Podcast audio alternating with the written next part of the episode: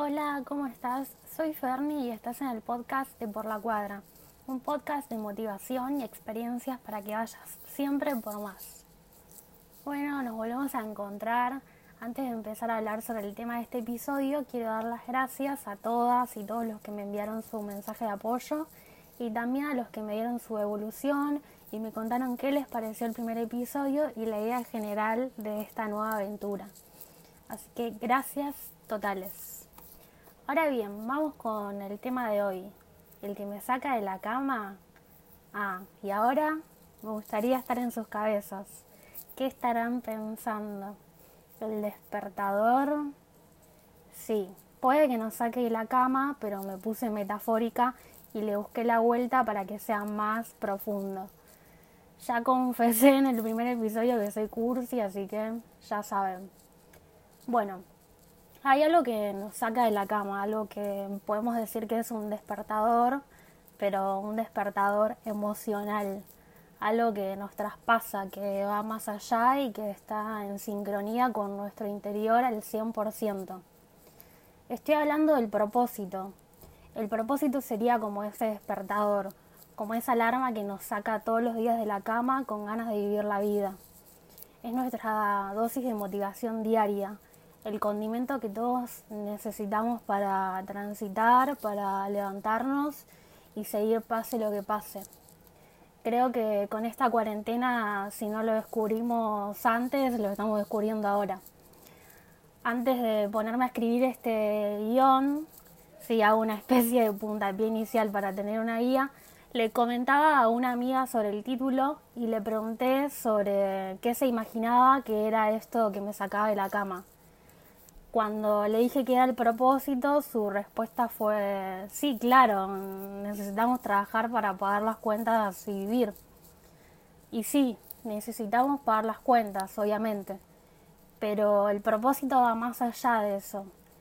El propósito no tiene por qué ser el trabajo, no tiene por qué estar en sintonía con tu trabajo por el cual te pagan un sueldo.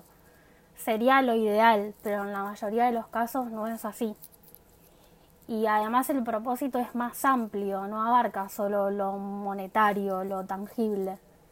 Es el que te hace levantar y trabajar en un sueño, es el que no te deja caer, el que te hace estar en movimiento, el que te produce hacer las cosas con pasión, el que aunque a veces no lo sientas, no lo veas, no te abandona.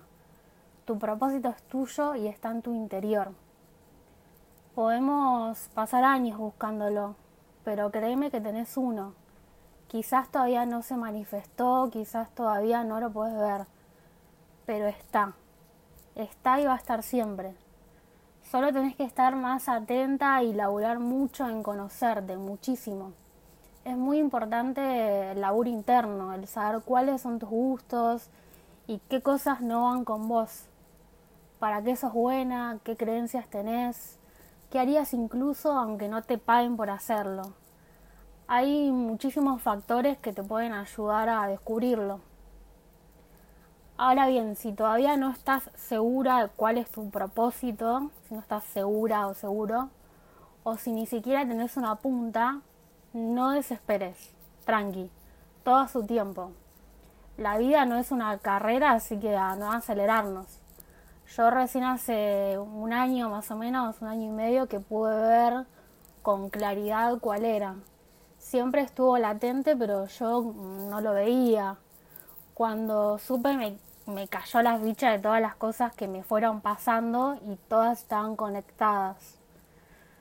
Bueno, para no irme de las ramas, quiero dejar en claro algunas cosillas. Tu propósito es el por qué. El para qué está claro, para dejar una huella en el mundo, que es todo lo que todos queremos esto, digamos, dejar una huella, es algo innato en el ser humano. Pero ¿por qué querés dejarla? Pregúntate, ¿qué querés lograr y por qué? Es clave este último punto. Si no tengo el por qué, mi propósito no tiene marco, no tiene fundamento y queda en la nada. No es necesario que lo sepas ya, pero mantén tus ojos y tu instinto bien abierto. La vida siempre da señales, siempre te marca rumbos. No te distraigas Y si algo se te presenta una y otra vez en tu camino, ya sabes, es por ahí.